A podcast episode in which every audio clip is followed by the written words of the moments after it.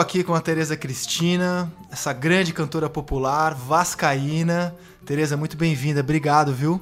Oi, André, tudo bom? Tudo ótimo. A gente conversa no Twitter com você comentando postagens, sempre falando do Vasco. Pela primeira vez eu tô frente a frente com você. Obrigado, que honra. Nossa, eu tô felizaça, porque eu já te segui há bastante tempo, assisto o Sport TV, acho você uma pessoa super lúcida. E a gente tá precisando, nesse ano, eu acho que a única coisa que a gente pode ter e que não vão tirar da gente, por enquanto, é a lucidez, né? Vamos manter a lucidez para poder ir para frente. Tereza, como é que tem sido para uma vascaína tão fanática sobreviver a estes dias no Rio de Janeiro? A gente está conversando dias depois da conquista da América e do Brasil pelo Flamengo. Insuportável.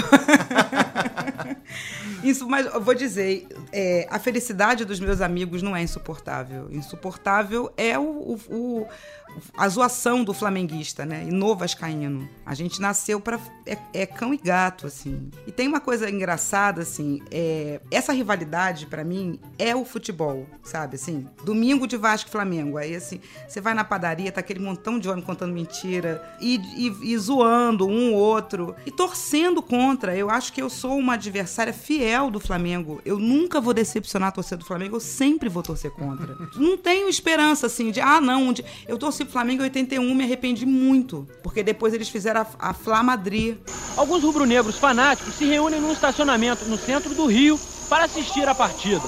Bolas de gás com as cores do Flamengo e do Real Madrid fazem a decoração. Durante o jogo, um entolho gordo para secar o rival. Até que Raul desempata para o Real Madrid. Parece até gol do Flamengo. Gol! Vamos invadir Copacabana com trio elétrico no domingo às 10 horas da manhã e fazer a festa da derrota porque a nossa corrente para trás deu certo. Só o Flamengo, só o Flamengo é campeão do mundo no Rio de Janeiro. E aí eu entendi, quando eu vi a Flá Madrid, eu falei, cara, é isso, futebol é isso. Não tem como torcer pro meu maior adversário, sabe? E que isso fique só no futebol. Na vida, a gente faz várias alianças. Eu sou Portela, eu desfilei pela Mangueira. Eu sou Vasco, mas eu vi meus amigos flamenguistas felizes. Eu fiquei contente por eles. Mas não fui hipócrita de falar, não, eu, eu tenho que torcer pro Flamengo. Não tenho nada, cara. Sou vascaína, não vou torcer pro Flamengo nunca. Nem na cova, assim, não vou. não vou. E isso eu acho que é uma é uma coisa que, que, que eu acho que as pessoas podem esperar de mim. Isso, isso para mim é fidelidade, sabe? Não só ao meu time, mas ao meu adversário. Sempre vou torcer contra. Mas no momento, o Flamengo tem um time espetacular. Há muito tempo que eu não vejo um time desse do Flamengo. Acho até que esse time, comparando assim, é um time que pode chegar, vir a ser próximo desse time de 81. Não tem um Zico, né? Não tem um Andrade, não tem um Adílio, porque essas pessoas não vão existir mais. Eles existiram ali e acabou. Mas é um time que Vou botar pode porque vou torcer com mentira.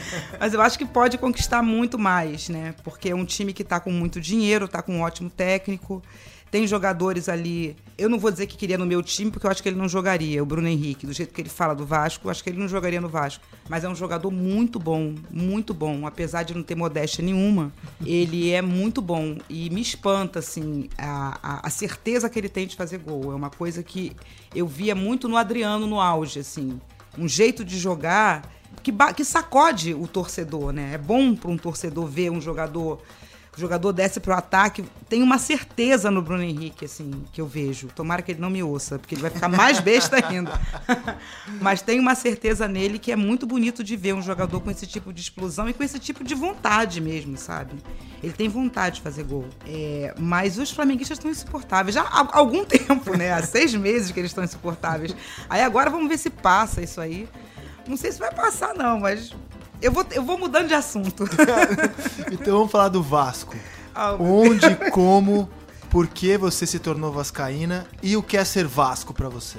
Bom, é, eu me tornei Vasco em 76, 77. Zico pode dar dois títulos ao Flamengo na cobrança desta volta. Mas Zico tocou, defendeu o goleiro, defendeu Mazarope a comemoração dos jogadores do Vasco da Gama. É, as minhas irmãs são Flamengo e tinha todo um discurso que existe até hoje que ai todo mundo nasce Flamengo. Eu nunca aceitei isso e eu achava estranho. Eu ter que ser um time. Então eu tinha um pouco de, de implicância com essa coisa de tem que ser Flamengo. E eu sempre gostei de jogar botão com os meus irmãos. E os meus irmãos eram Vasco. E os botões tinham nomes dos jogadores, sei lá, do Vasco na época. Zanata, Dinamite, Marco Antônio, Dirceu. Quando eu fiquei ouvindo a decisão, eu fiquei ouvindo o nome dos jogadores. Eram jogadores que eu jogava com meu irmão. Eu falei, cara, eu vou torcer para esse time. Sua família não era vascaína? Não, meu pai era tricolor, minha mãe Botafogo que não torce, é, fecha com o Vasco, assim, às vezes minhas irmãs Flamengo e tenho um irmão tricolor. E os meus outros irmãos Vasco. Nós somos seis, seis irmãos. E aí, várias coisas, assim. Minha primeira profissão foi manicure, então eu, eu tinha muitas clientes portuguesas.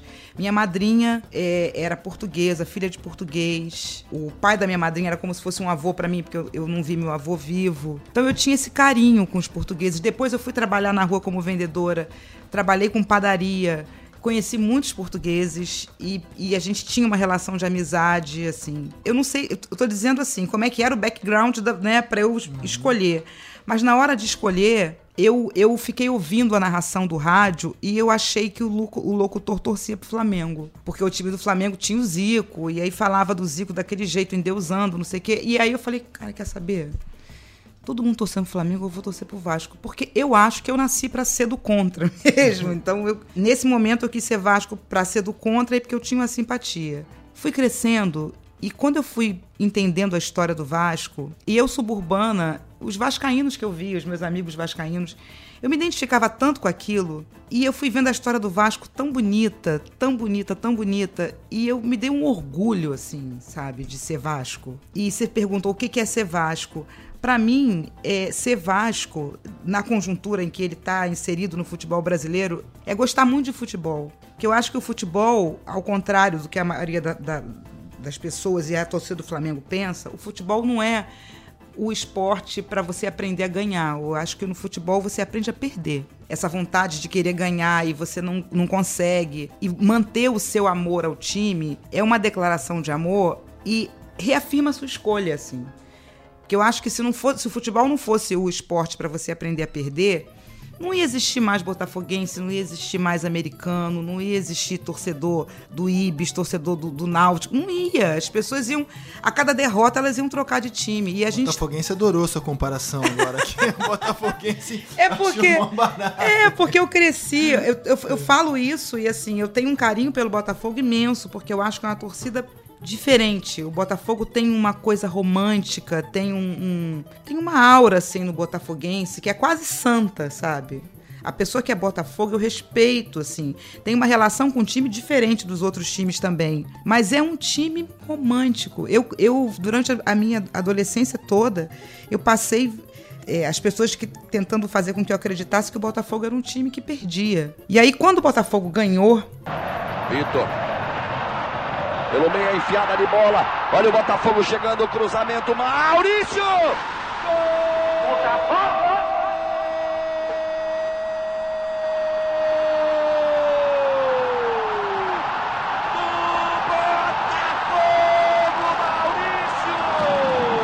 Ela vem pro campo do Flamengo. É! o braço, Walter Serra! Termina o jogo no Maracanã! Botafogo!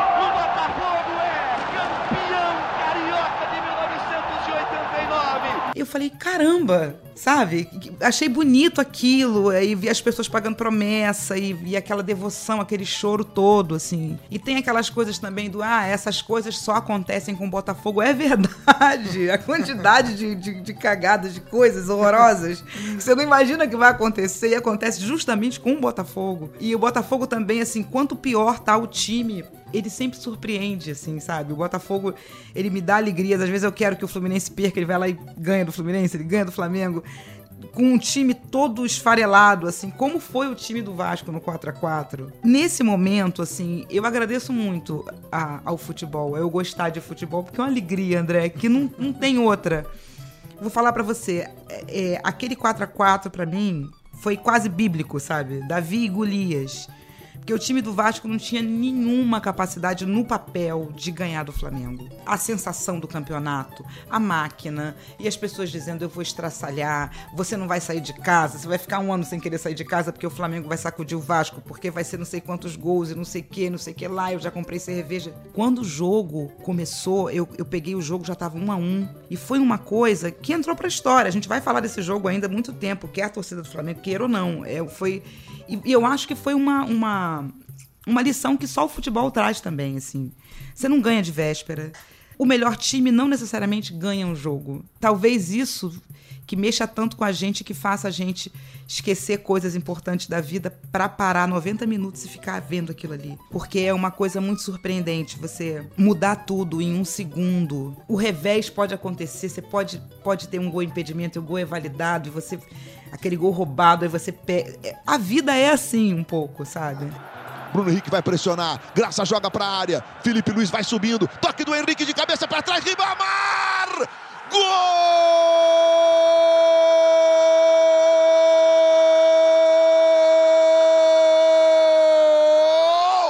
Do Vasco! Lucas Ribamar é o nome da emoção. 47 minutos. O menino entrou agora há pouco no toque de cabeça do Henriques. Lucas Ribamar subiu para empatar um jogo histórico no Maracanã. Dona Fátima pede, chame o meu filho de Lucas. Tá aí, Dona Fátima. Lucas Ribamar é o nome da emoção. Que jogo, senhoras e senhores! E, e você tá falando do subúrbio. Para quem não é do Rio de Janeiro, uma coisa que eu acho que é muito interessante, que tá muito enraizada no Vasco, é que o Botafogo, o Flamengo e o Fluminense são clubes cujas sedes estão Na Zona em- Sul. na Zona Sul, em áreas ricas da cidade. Eles foram fundados em berço esplêndido. Sim. E o Vasco é o único clube grande hoje do Rio de Janeiro que tem essa história ligada a uma área que não é uma área rica da cidade. Sim. E o Vascaíno tem muito orgulho disso, né? Muito orgulho, muito orgulho, porque o, o, o Vasco. Eu, o Vasco, para mim, é time de suburbano. É, é Time de origem popular. popular. É, é um time que teve uma coragem muito grande quando a gente fala essa história toda do Vasco. Ser o primeiro time a, a, a, a abraçar o atleta negro, né? Sim. O Vasco sofreu chantagem, so- sofreu represália. E, e a gente está ainda hoje, em 2019, discutindo racismo, né? Uma Muito. questão que não era nem para para chegar a esse ponto, né? As pessoas estão perdendo um pouco a vergonha de serem horrorosas. Acho que os monstros estão saindo do armário, na verdade. Então, quando eu olho para a história do Vasco e quando eu vejo a cara dos vascaínos quando eu vou aos jogos do Vasco, aquilo me dá alegria. Eu gosto de ver a cara das pessoas. É, apesar de ser conhecido como ah, é um time de português, talvez a gente tenha ali é, é, é, um- um- uma turma mais velha, né, portuguesa. Mas a gente tem muito, tem, tem muito favelado, tem muito suburbano, tem muita gente da Baixada, tem muita gente humilde, pobre e que, e que tem o, Vasco como. Ninguém é vascaíno à toa. Eu vejo assim, a- a- qual é seu time? Flamengo. Quem é que tá jogando Flamengo? Ah, não sei. Acontece muito também na, na escola de samba. Qual é a sua escola de samba? A Mangueira. Canto samba da Mangueira? Não sei, não sabia. Porque essa coisa de ser Coisa o time e a modinha. escola da mídia. Sim, mas quando você fala assim, qual é seu time? Vasco. A pessoa tem algum motivo pra ser Vasco. Ninguém é Vasco à toa. Tipo, escolher um time aleatoriamente. Ah, eu vou ser Vasco. Não é. Isso faz da gente ser um pouco diferente também. E as coisas pra gente, assim como pra, pra população negra, desfavorecida, nós não ganhamos nada sem sofrimento. Se é pra, olha, o Vasco pode perder de 1 a 0 e é campeão, ele vai jogar aquele jogo desesperador, ele vai fazer 30 gols, ele vai tomar 31, sabe? Assim, vai ser o, o final vai ser aquela se não tem emoção, não é Vasco. Isso é uma coisa que todo vascaíno tem dentro de si, assim. E eu adoro, assim, falar de futebol, adoro brincar. Não gosto com quem não entende a linguagem, sabe? Da zoação. Eu acho que a partir do momento em que eu zoo um flamenguista, um amigo meu flamenguista, ele tem todo o direito de me zoar quando meu time perde. Mas ele não tem o direito de faltar o respeito comigo, nem eu com ele. Então eu nunca uso xingamento. O futebol ele tem que me dar alegria, porque apreensão eu já tenho com o meu time. Então, se é para falar de futebol, tem que ser de um jeito alegre, assim. Mas eu quero falar de uma coisa que não é alegre. Você citou o racismo e nas últimas duas semanas a gente teve os seguintes casos. Esses os casos que se tornaram públicos. Imagina os que não vieram a público a ser notícia. O Tyson, que joga na Ucrânia, que é um país que tem um histórico de racismo nos estádios e nas ruas, na sociedade como um todo. Mais um caso de racismo no futebol foi registrado hoje na Ucrânia. E brasileiros foram as vítimas. No segundo tempo, torcedores do Dinamo de Kiev proferiram ofensas racistas para os brasileiros. Tyson se revoltou e respondeu com um gesto obsceno e um chute na bola em direção à arquibancada. Tyson foi expulso e deixou o campo chorando. O Tyson reagiu a insultos racistas da torcida no jogo.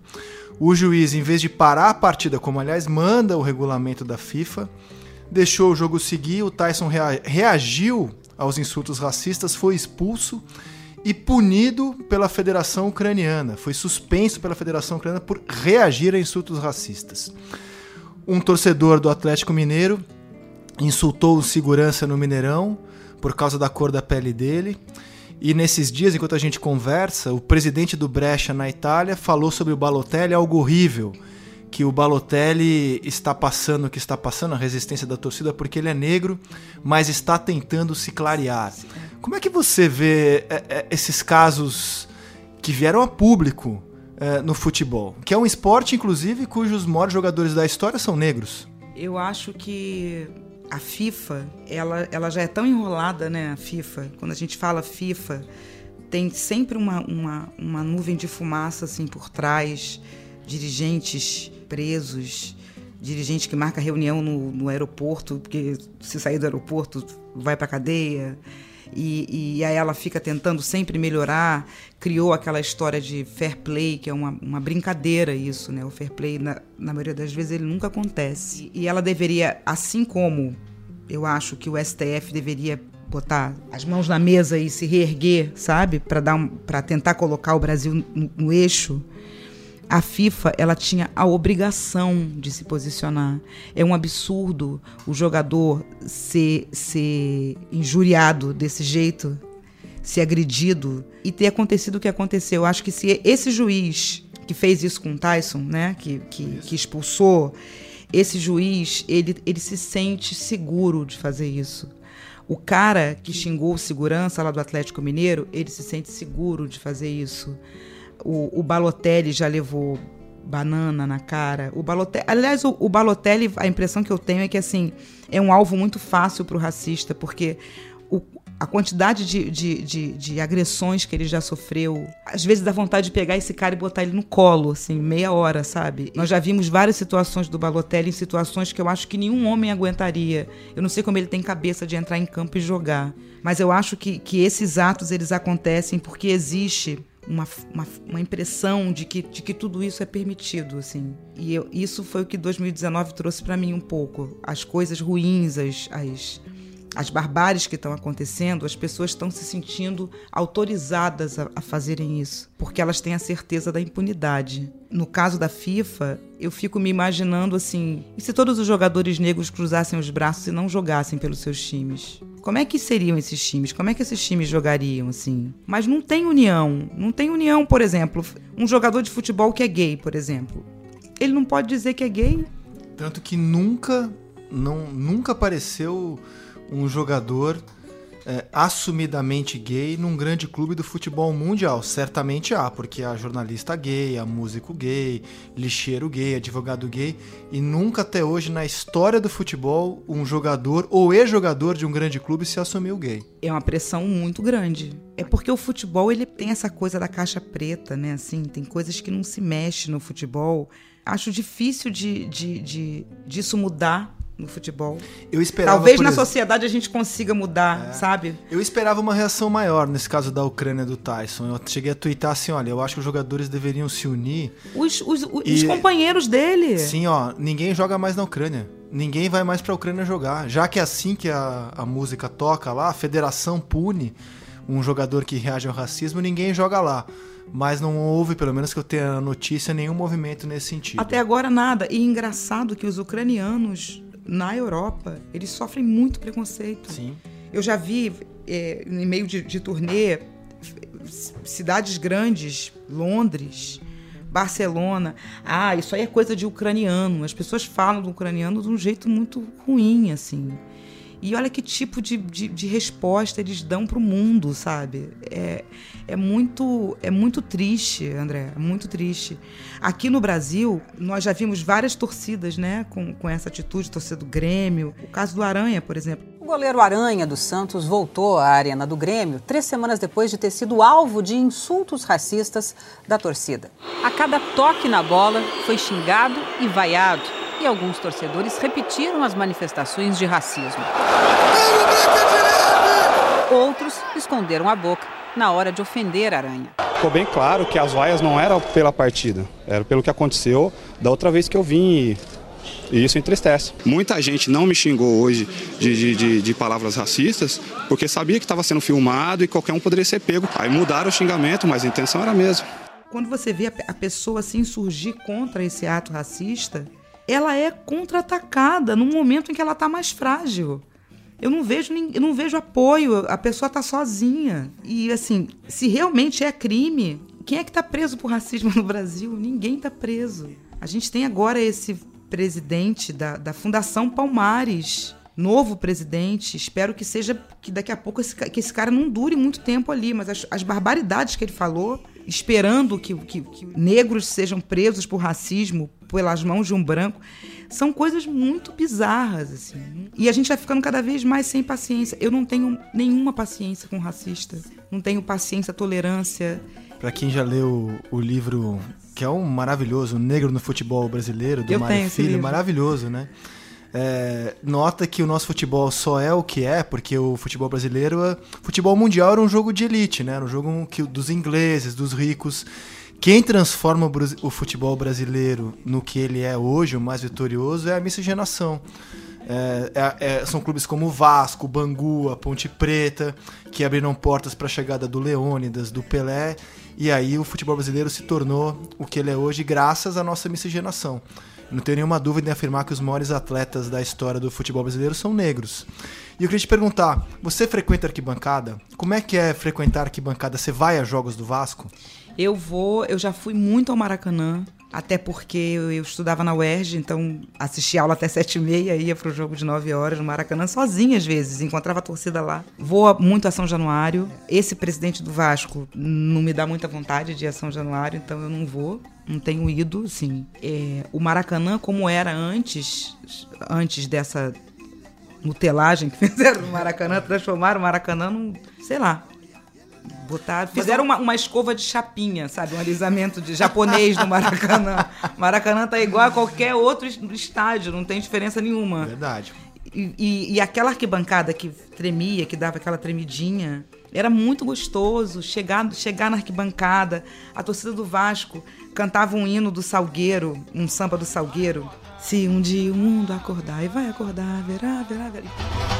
Uma luz brilhando no horizonte vai se transformar. Será que tudo pode acontecer? Sorrir sem nunca precisar chorar.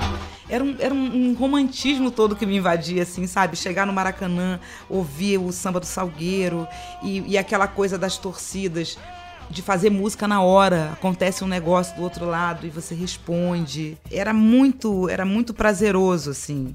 E aí depois acabou que o Maracanã virou outra coisa. Esse Maracanã de agora, eu às vezes eu vou em camarote, assim. não- ainda não fui na, na arquibancada do Maracanã, Maracanã. Nem tem mais arquibancada, na cadeira. É, mas São Januário eu gosto bastante, porque dá pra ver os jogadores direitinho. E tem essa sensação, assim, de você estar sufocando um adversário. Eu gosto, assim.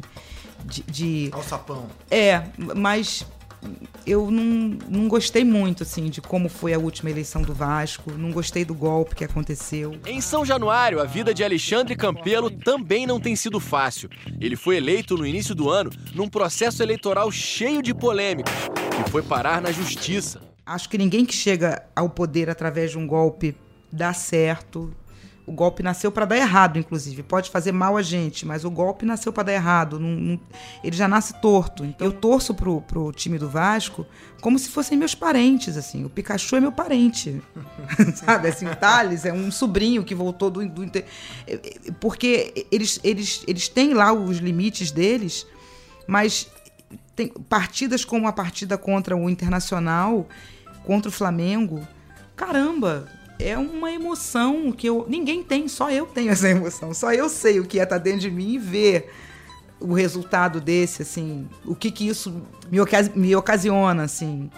E eu tô com muita vontade do Vasco ter eleições diretas, ter um outro presidente que eu quero voltar para arquibancada, sinto falta. Entrar um pouco na música. No disco lindo em que você canta Cartola, tem uma passagem muito curiosa que você fala Cartola, um grande nome da Mangueira, você portelense, você fala que foi cobrada por isso. Pô, como é que você vai gravar um autor tão ligado à Mangueira? É, conta mais sobre isso, essa rivalidade das escolas de samba. As escolas de samba, elas são todas rivais, mas são co-irmãs. Então, se acontece um incêndio num barracão, todas as outras escolas vão acolher aquela escola que está passando por dificuldade. É uma coisa meio de subúrbio, sabe assim? Mas, por conta de títulos, a Portela, ela, ela é a que tem mais títulos. Mas a Mangueira, ela né, tá, tá chegando. Tem uma rivalidade, já teve uma rivalidade mais acirrada. Mangue, é, Portela e Império também são bem rivais, até porque são do mesmo bairro. Eu fico vendo, assim, a Surica da velha guarda. A Surica, imagina, desfilar na Mangueira, sabe, assim... Eu, quando eu passei no carro da Mangueira, porque eu desfilei, o primeiro desfile que eu saí na Mangueira foi com dinheiro ou sem dinheiro eu brinco. E era falando sobre essa gestão do, do bispo aqui no, no, Rio de Janeiro. E eu falei, caramba, eu preciso desfilar esse samba, eu vou desfilar esse samba. Fui. Passei por ela ali na curva, ela fica ali sempre no, no, no setor 1, ela fica naquela curvinha ali vendo todas as escolas, até chegar a Portela que ela desfila. Eu passei e ela virou a cara pra mim, não quis me ver na Portela, não. É esse tipo de rivalidade que tem. Mas é, o, as músicas do Cartola sempre me encantaram. Pela qualidade, pelo refinamento, assim, pelo cuidado que ele tem com a melodia, um poeta e, e, uma pessoa muito. O Cartola ele, ele vai contra essa coisa do, da meritocracia, sabe? Que as pessoas falam assim: ah, é, não, não tem que ajudar, não. É só você ralar muito que você consegue. O Cartola foi um dos maiores compositores da música brasileira. Passou dificuldade durante muito tempo. Gravou o disco dele, acho que com 77 anos, e sempre foi genial. E quando eu comecei a cantar as músicas dele na noite, eu já fui meio seduzida por aquelas canções, assim. Até que um dia me convidaram para fazer um show de meia hora e eu falei, ah, melhor escolher um compositor. E o show era na, no gabinete de leitura português ali na Praça Tiradentes. O lugar mais lindo do Rio de Janeiro, assim. Quando eu entrei e vi aquela biblioteca, aquilo tudo de madeira, aquele lugar lindo, eu falei: esse lugar é tão refinado, eu vou fazer meia hora de cartola.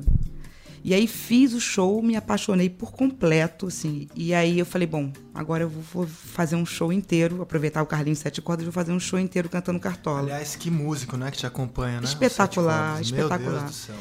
E, e, e foi tão bom para mim, porque assim, sair da minha zona de conforto, né, de estar tá só cantando é, poetas portelenses, pude ir para o outro lado, ver, reconhecer o talento do outro lado. E é um exercício para mim também, assim, saber que assim, o talento não está só na minha escola, está na outra escola também, sabe? Talvez no futebol eu não consiga fazer isso, mas na, na escola de samba eu consigo fazer, eu consigo reconhecer o talento do Cartola, do Nelson Cavaquinho, do Padeirinho, o talento do Silas de Oliveira no Império, o talento de outras escolas. E me fez bem, enriqueceu meu repertório. Eu gostei de cantar essas músicas. Só uma música me incomodou. Qual? Que fala, que fala em título da Mangueira? Aquela música é toda, ela é toda, ela é, ela, ela é um, uma poltrona de espinho, assim, né? Pra quem não é mangueira. Habitada por gente simples e tão pobre que só tem o sol que a todos cobre. Como podes mangueira cantar? Habitada por gente simples e tão pobre que só tem o sol que a todos cobre.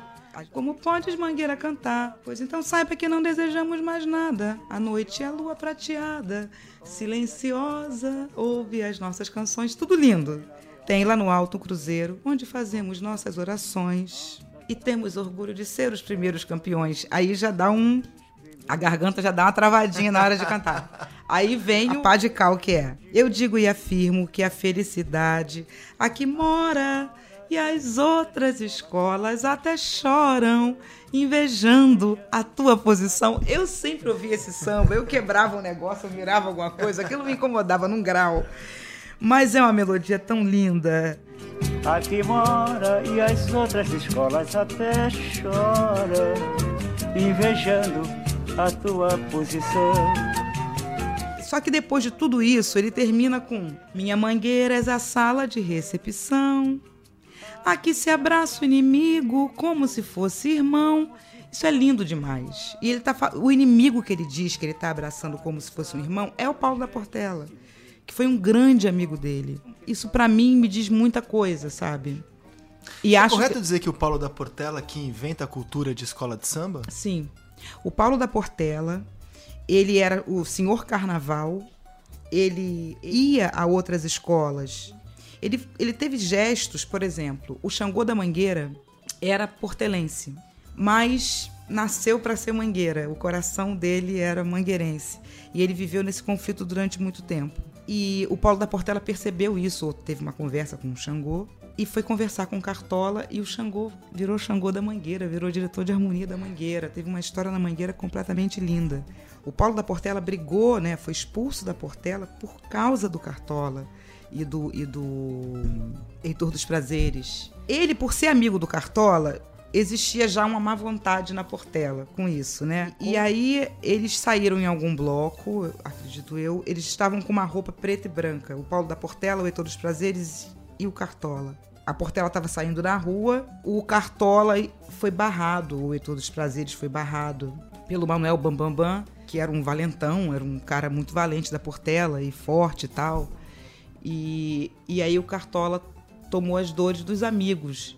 Naquele momento, ele botou a amizade na frente da escola e isso magoou a escola, mas mostrou muito do caráter do Paulo da Portela, né? Uma pessoa que ele ia nas casas conversar com as famílias e, e, e pedir autorização para os pais para pegar a filha dele, levar para o desfile e depois trazer de volta. Então, com isso, eu acho que ele trouxe o carnaval na casa das pessoas.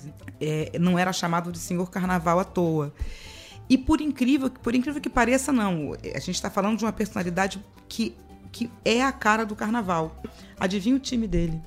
Vasco. Claro.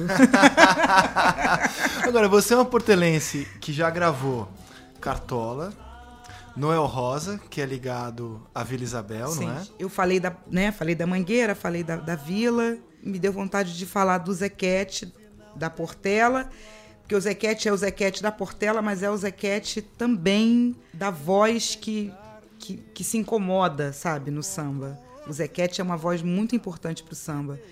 O Zequete, ele, ele hoje em dia, às vezes, né, eu fico vendo assim em rede social alguns artistas e tal, e aí as pessoas têm aquela coisa, aí, em quem fulano votou? não, não, não tem cara de. Não, será? Não.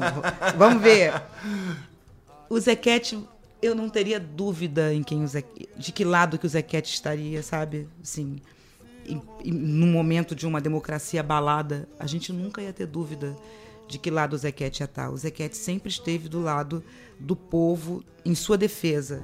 Podem me prender, podem me bater, podem até deixar-me sem comer, eu não mudo de opinião. Ele tem músicas muito emblemáticas. Ele, ele foi a voz do Teatro Opinião. O Zequete, ele, ele foi. É, a importância dele para o cinema brasileiro, para o cinema novo, ele ali com o Nelson Pereira dos Santos, ele fez uma dobradinha. Primeiro ele foi inspiração, ele foi ator, né, do Nelson Pereira dos Santos. Depois ele foi inspiração para um personagem.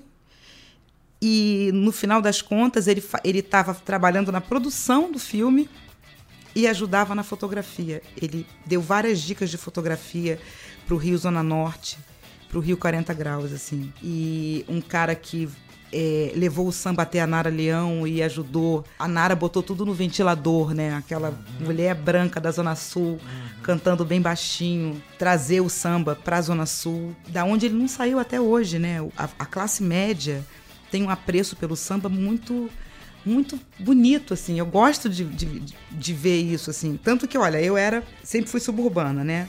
Quando me casei, a primeira vez, eu fui pro, morar no Leblon. E no subúrbio, eu era. Eu ouvia disco music. Depois eu passei a ouvir metal, mas eu Metal? reencontrei, é, eu reencontrei o samba na Zona Sul.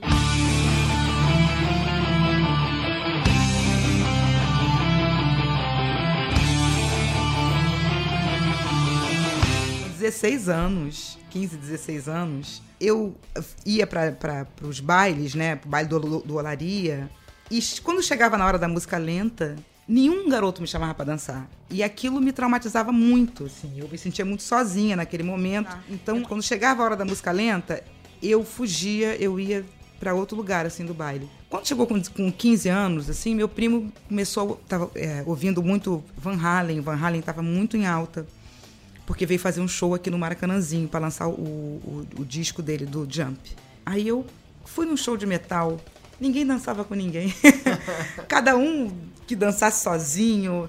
E, e tinha aquela coisa, aquela explosão toda de, de- daquelas letras e, e de você ir contra o sistema. E, e- e só que o, o, o Van Halen ainda tinha uma coisa a mais, que não era aquela coisa assim, esse de si. O Van Halen tinha uma coisa melodiosa. O vocalista do Van Halen tinha uma coisa meio andrógena. Ele, ele, as letras eram melodiosas, tinha um deboche no David Lee Roth que eu adorava aquilo. E aí eu falei, caramba, eu me achei. É, é, é isso que eu quero, esse tipo de som que eu quero ouvir. Nada de baladinha, de, de romântico. Não quero nada de romântico, quero, quero isso. Só que aprendi a gostar, assim. Fiquei, assim, Van Halen, Iron Maiden, é, o próprio Led Zeppelin apareceu depois, assim. Mas Van Halen e Iron Maiden, pra mim, assim, até hoje eu tenho um carinho. Eu, eu fui a vários shows do Iron. Esse show do Rock in Rio, eu fiquei chorando em casa, vendo aquilo tudo. Eu lembro que depois que eu tive a minha filha, eu fui no, no, no Parque Antártica ver o show do Iron em São Paulo. E eu fiquei com medo, André. Eu falei, meu Deus, eu tô aqui, quarentona, caraca, vendo. Se essa- se vim pra, sair do Rio de Janeiro, vim para São Paulo, tô nesse estádio, não tem como sair daqui. Será que vai fazer sentido isso? Será que eu vou ficar alugada querendo ir embora? Nossa, mas tipo, o show começou, eu, por mim, eu poderia ficar ali, morar ali, sabe? Foi, foi muito maravilhoso, assim. E, e aí, né, as coincidências, né? O Iron é uma banda que tem a ver com o meu time, tem a ver com o Vasco. O Steve Harris é vascaíno. Eu não sabia disso. Essa olha, toda vez que chega um astro no Brasil, todo mundo joga uma camisa do Flamengo em cima dele. Isso é. o cara tá conversando, não, isso aqui é pá! Quando vê, o cara tá com a camisa do Flamengo. E aí o Steve Harris entrou nessa. Tem foto dele com a camisa do Flamengo, que inclusive é a única foto, tá?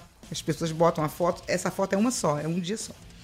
Ele botou essa camisa e aí o, o Ed, né, que é o mascote do, do, do Iron Maiden, virou o mascote da Força Jovem. Até que alguém falou pra ele, olha só, é, tem um time que o Ed é mascote do time. E aí ele procurou saber e a partir dali ele virou Vasco. Então, eu não sei se foi no ano seguinte, mas quando ele voltou ao Brasil e veio de novo o cara jogando a camisa do Flamengo em cima dele, ele falou: Não, eu sou Vasco.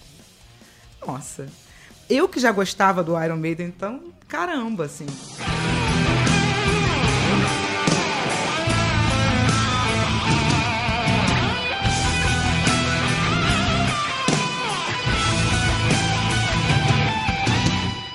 Agora, eu vou, vou puxar a orelha dos grandes compositores vascaínos, que são muitos. Aldir Blanc, Luiz Melodia, Paulinho da Viola, Martinho, Nelson Sargento, Nelson Sargento, Nelson Cavaquinho. Nelson Cavaquinho. É.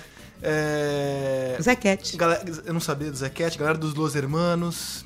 No entanto, você não acha que muito da mística do Flamengo é, deve-se também às músicas do Benjor? O Benjor canta Flamengo de um jeito maravilhoso.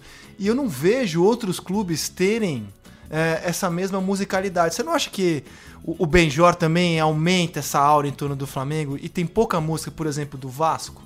Eu acho que tem pouca música do Vasco, sim, mas vou falar por mim, né? Sou compositora, já tive muita vontade de, compor, de compor pro Vasco e sempre me incomodava um pouco a figura do Eurico Miranda à frente do Vasco. Por mais que eu nunca comprei essa coisa de que o Vasco era o Eurico. Qualquer dirigente passa e o clube fica.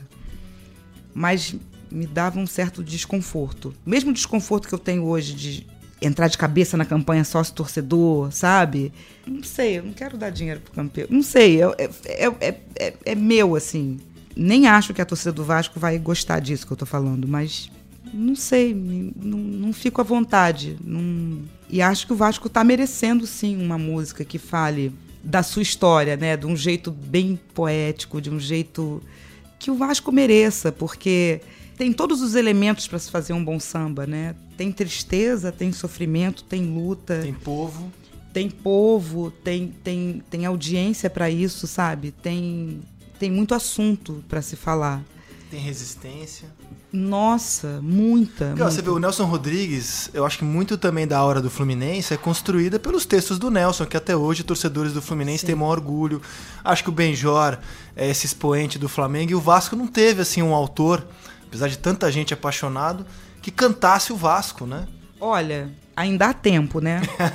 ainda há tempo, porque. Pensa, imagina, Paulinho da Viola e o Martinho da Vila sentando juntos e fazendo um samba. Nossa senhora. Paulinho, Luiz Melodia, é, Erasmo, Erasmo. é, é, Paulo da Portela, Argemiro, Seu Jair, Alcides Histórico, Nelson Sargento, Jamelão.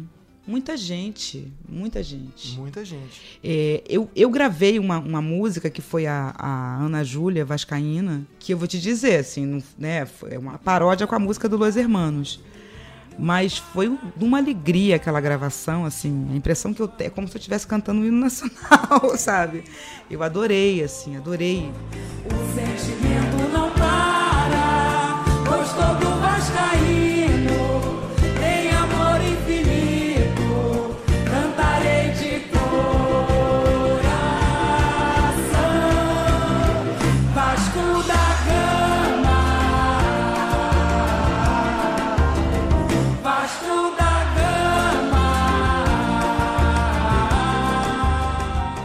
de Malta à parte, vamos concordar que as músicas do Benjor pro Flamengo são demais, né? Olha, é, é um assunto delicado pra mim. É um assunto delicado pra mim porque é, meu nome é Tereza Cristina, né? Então, imagina, no colégio sempre teve aquela coisa de Terezinha, uh, aquilo me incomodava muito. Sou Flamengo e tenho uma nega chamada Tereza, eu já ouvi muito e eu não gosto. Imagino. eu não gosto. Então esse assunto do beijar, vamos deixar Tá ele bom, de lado, vamos deixar pois- ele de lado. Vamos deixar ele de lado. Olha, antes de, de você escalar aqui a sua série Vasco do coração de todos os tempos, quem são os jogadores assim do Vasco que ao longo dos tempos moram no seu coração? Juninho. Vai o Juninho na cobrança da falta. Gol do Vasco! Gol brasileiro na Taça Libertadores da América. De novo para você, na gaveta de Burgos, para arrebentar com o coração da torcida vascaína. Juninho, pode ser o gol da classificação, pode ser um gol para ficar para a história do Vasco da Gama e do futebol brasileiro. Juninho, acredito inclusive que ele more há várias encarnações. Porque em outras encarnações, quando eu voltar aqui, eu vou ser Vasco, tenho certeza. É, E olha, convivi com ele, posso te garantir, ele é muito Vasco, viu? Ele é espetacular, ele é espetacular. O Juninho é, é- Em tudo, ele é perfeito. O Juninho é perfeito. O Juninho, se ele fosse um compositor, ele seria o Chico Buarque, assim. Ele é coerente e, e ele é corajoso. Muito. E ele tem aquele sotaque que, pelo amor de Deus, gente. Adoro o sotaque nordestino e gosto do sotaque de Pernambuco. Tem uma ousadia no sotaque, sabe? Na hora de falar as coisas que precisam ser faladas. Eu, eu gosto pra caramba. É, quem me fez ser Vasco, né? O, o- o grande ídolo, Roberto Dinamite. Dinamite, ele me provou em campo, assim. É, tem um jogo que eu nunca vou esquecer, foi uma, era uma decisão de três jogos. O Flamengo sempre teve essa coisa, assim. Eram três jogos que o Flamengo levava três empates. E aí, assim, ele tinha três chances de empatar com o Vasco e ser campeão. O Vasco tinha que ganhar todos os jogos. Primeiro jogo, o Vasco ganhou. Segundo jogo, sei lá, 46 já, 47, não lembro, mas a bola caiu no meio de campo. O, o campo estava tão enlameado que a bola não rolou, a bola caiu na poça e parou. O Dinamite já estava, já estava quase um veterano, sabe? Já tinha ido para a Europa, já tinha voltado. O Dinamite correu e fez o gol. Eu fiquei sem voz uns dois dias com esse gol. No, no jogo seguinte, foi o jogo do do ladrilheiro. Não sei se vocês. Claro. Pois é.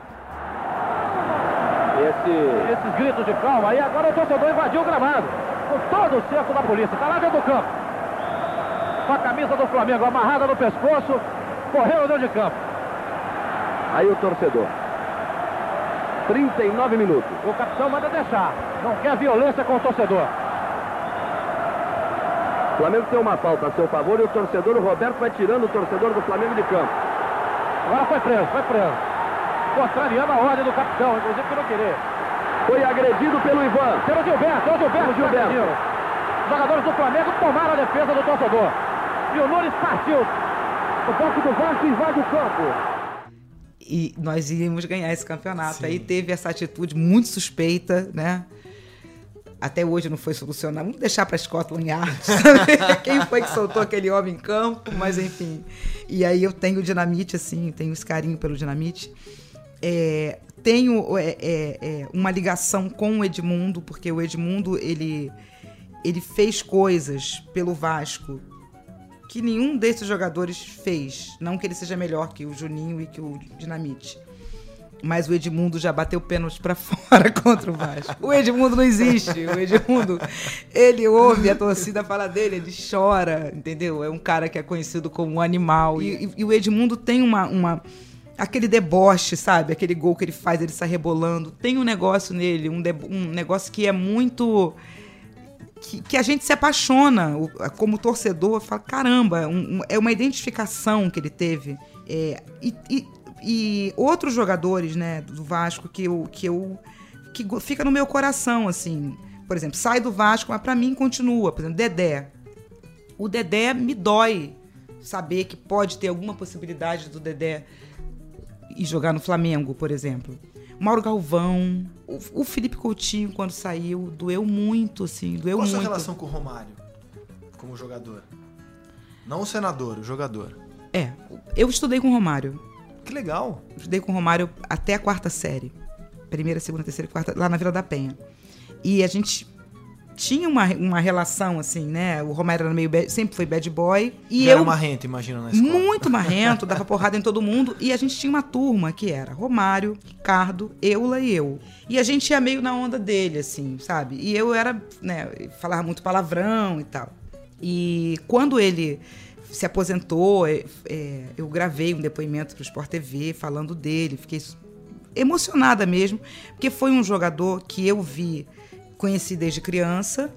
Quando ele virou jogador, foi uma alegria muito grande, porque foi jogador do meu time. O Romário no Vasco me deu muitas alegrias como jogador. E aí depois teve aquela coisa de jogar no Flamengo e provocar a torcida do Vasco.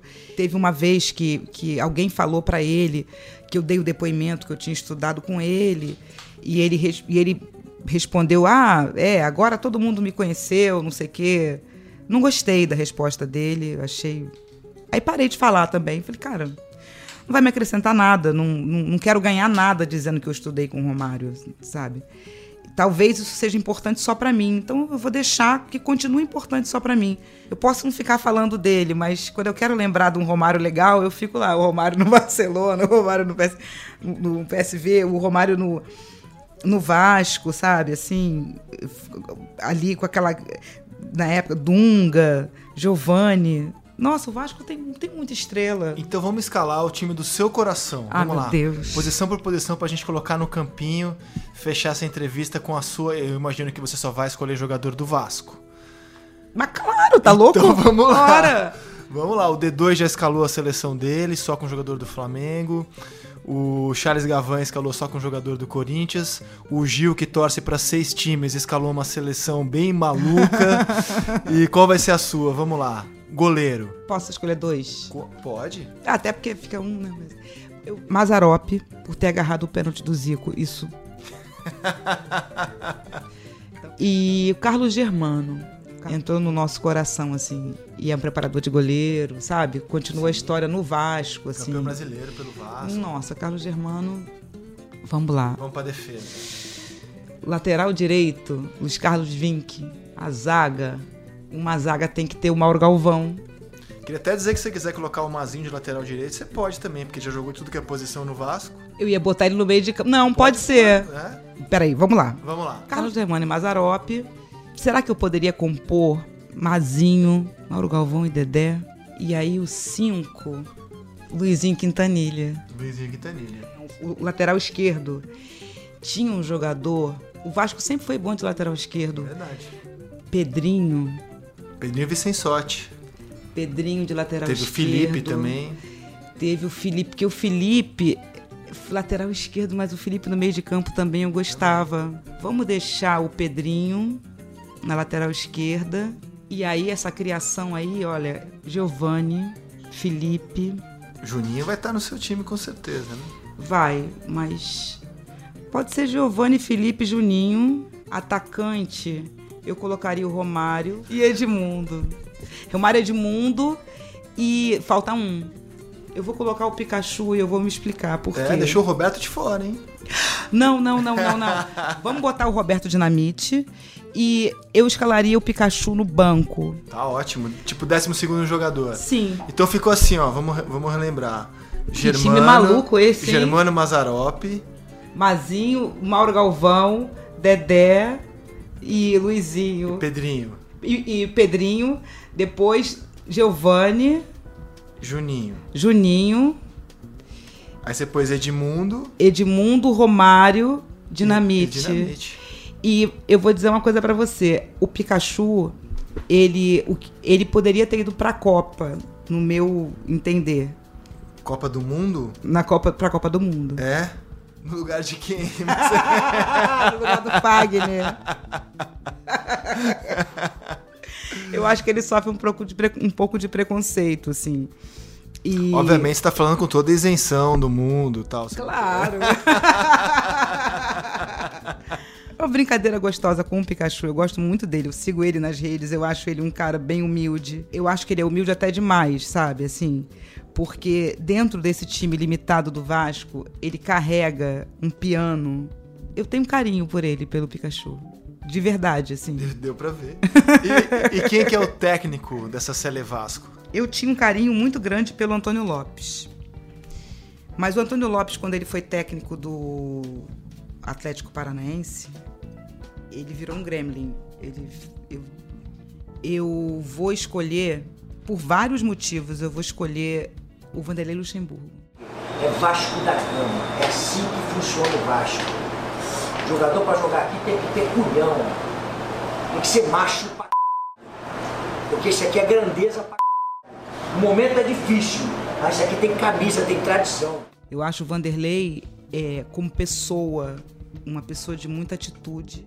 Já critiquei muito ele em outros times, mas no jogo contra o Internacional, ele. Não sei, eu achei ele genial. Claro, né? Eu sou uma vascaína, né? Não tô me isentando de nada, não. Nem entendo tanto de futebol assim. A minha relação com o futebol é muito mais apaixonada. Você vê Que é a mais legal, né? você vê a dor de cabeça que eu tive pra escalar um time, né? Sim. Um amigo meu, cujo nome eu vou omitir, foi conversar com o Vanderlei sobre como o Vanderlei, que é rubro-negro, né? Como ele ser mais Vasco. E ele falou, Vanderlei, para de falar Vasco da Gama, fala só Vasco. ele adorou e tem falado só Vasco desde então, para agradar aos torcedores. Tereza, foi maravilhoso conversar contigo, especial mesmo, e eu queria que você contasse o que, que, que vem aí de projeto e de show pra gente finalizar aqui o nosso podcast. Sim, é, eu tô fazendo um show chamado Sorriso Negro. A história, assim como a história do futebol e a história do negro no, no Brasil, elas se misturam, você não consegue falar de uma coisa sem falar de outra. No samba não poderia ser diferente. E aí eu resolvi contar a história do samba através pelo olhar dos compositores negros. E resolvi fazer isso com uma banda de mulheres. Formei uma banda toda de mulheres e a gente está tentando correr o Brasil botando esse, esse, esse show para frente. Assim. Gostando muito. O samba nasceu pelas mãos de uma mulher, pelo menos aqui no Rio de Janeiro. O Rio de Janeiro é, tem essa, essa, essa briga, né? Você sabe, né? O samba nasceu na Bahia ou nasceu no Rio? Uhum. Eu não sabia dessa história da mulher. Que história é essa? Conta pra mim. A tia Seata veio, saiu de Santo Amaro, da Purificação, veio pro Rio de Janeiro e trouxe o samba com ela.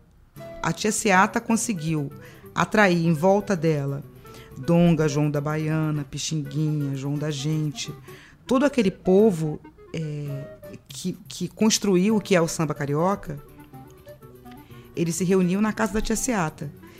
E como é que um, um, um, um, gênero, um ritmo musical que chega pelas mãos de uma mulher, essa mulher foi sendo apagada com o tempo. A gente conhece a voz do, do, do João da Baiana, a gente conhece, tem as gravações do Pixinguinha, a gente não conhece o timbre de voz da Tia Seata, a gente as fotos da Tia Seata são. As pessoas às vezes colocam Teresa de Benguela, às vezes colocam. Sabe assim? É uma, é uma coisa muito confusa, muito, muita, é, é, uma história que foi apagada. E aí, quando eu vejo as mulheres tocando cavaquinho, pandeiros, percussão, sopro, fazendo arranjo e, e, e formando rodas sozinhas, eu acho que é uma reconquista de um lugar que sempre foi nosso. Então também não dá só para criticar o que foi feito e não fazer alguma coisa à altura. Então tem, tem que ter um samba com uma melodia rica, com uma letra bem feita e que fale coisas que a gente queira ouvir, que faça sentido. Porque os homens contavam, as mulheres eram a razão do sofrimento deles, as mulheres eram o demônio, assim, faziam os homens, eles sofriam, eram infiéis, colocavam eles na desgraça sendo que isso acontece dos dois lados, né? E, e hoje ainda é pior, porque o que a mulher tem para reclamar do homem não é só a questão amorosa, é a violência, a morte, a injúria, a agressão. A gente tem muita coisa para reclamar, a gente tem muito assunto para colocar para frente. A questão do corpo da mulher, por que, que o homem manda no corpo da mulher? Por que, que um homem decide o que, que você faz com o seu corpo, sendo que o corpo não é dele, é nosso? Por que, que a mulher não pode erotizar o corpo dela? Por que, que ela não pode mostrar o que ela quiser? Enfim, a gente tem muita coisa para dizer. E eu acho que essas letras, esses assuntos, eles vão aparecer quando a pena for nossa. Esse show eu me agarrei nele com unhas e dentes e está me dando muita alegria, porque eu me encorajo com essas mulheres, elas me dão força. E a, em cada lugar do Brasil que eu chego, que eu vejo que tem mulheres tocando, que as mulheres querem se conhecer, querem trocar ideias, é um alento. Que maravilhoso, que maravilhoso. Gente, o Futebol Arte fica por aqui. Sucesso para você, Tereza. Foi muito legal conversar contigo. Obrigada. Um beijo e a gente volta no próximo capítulo. Até mais, gente.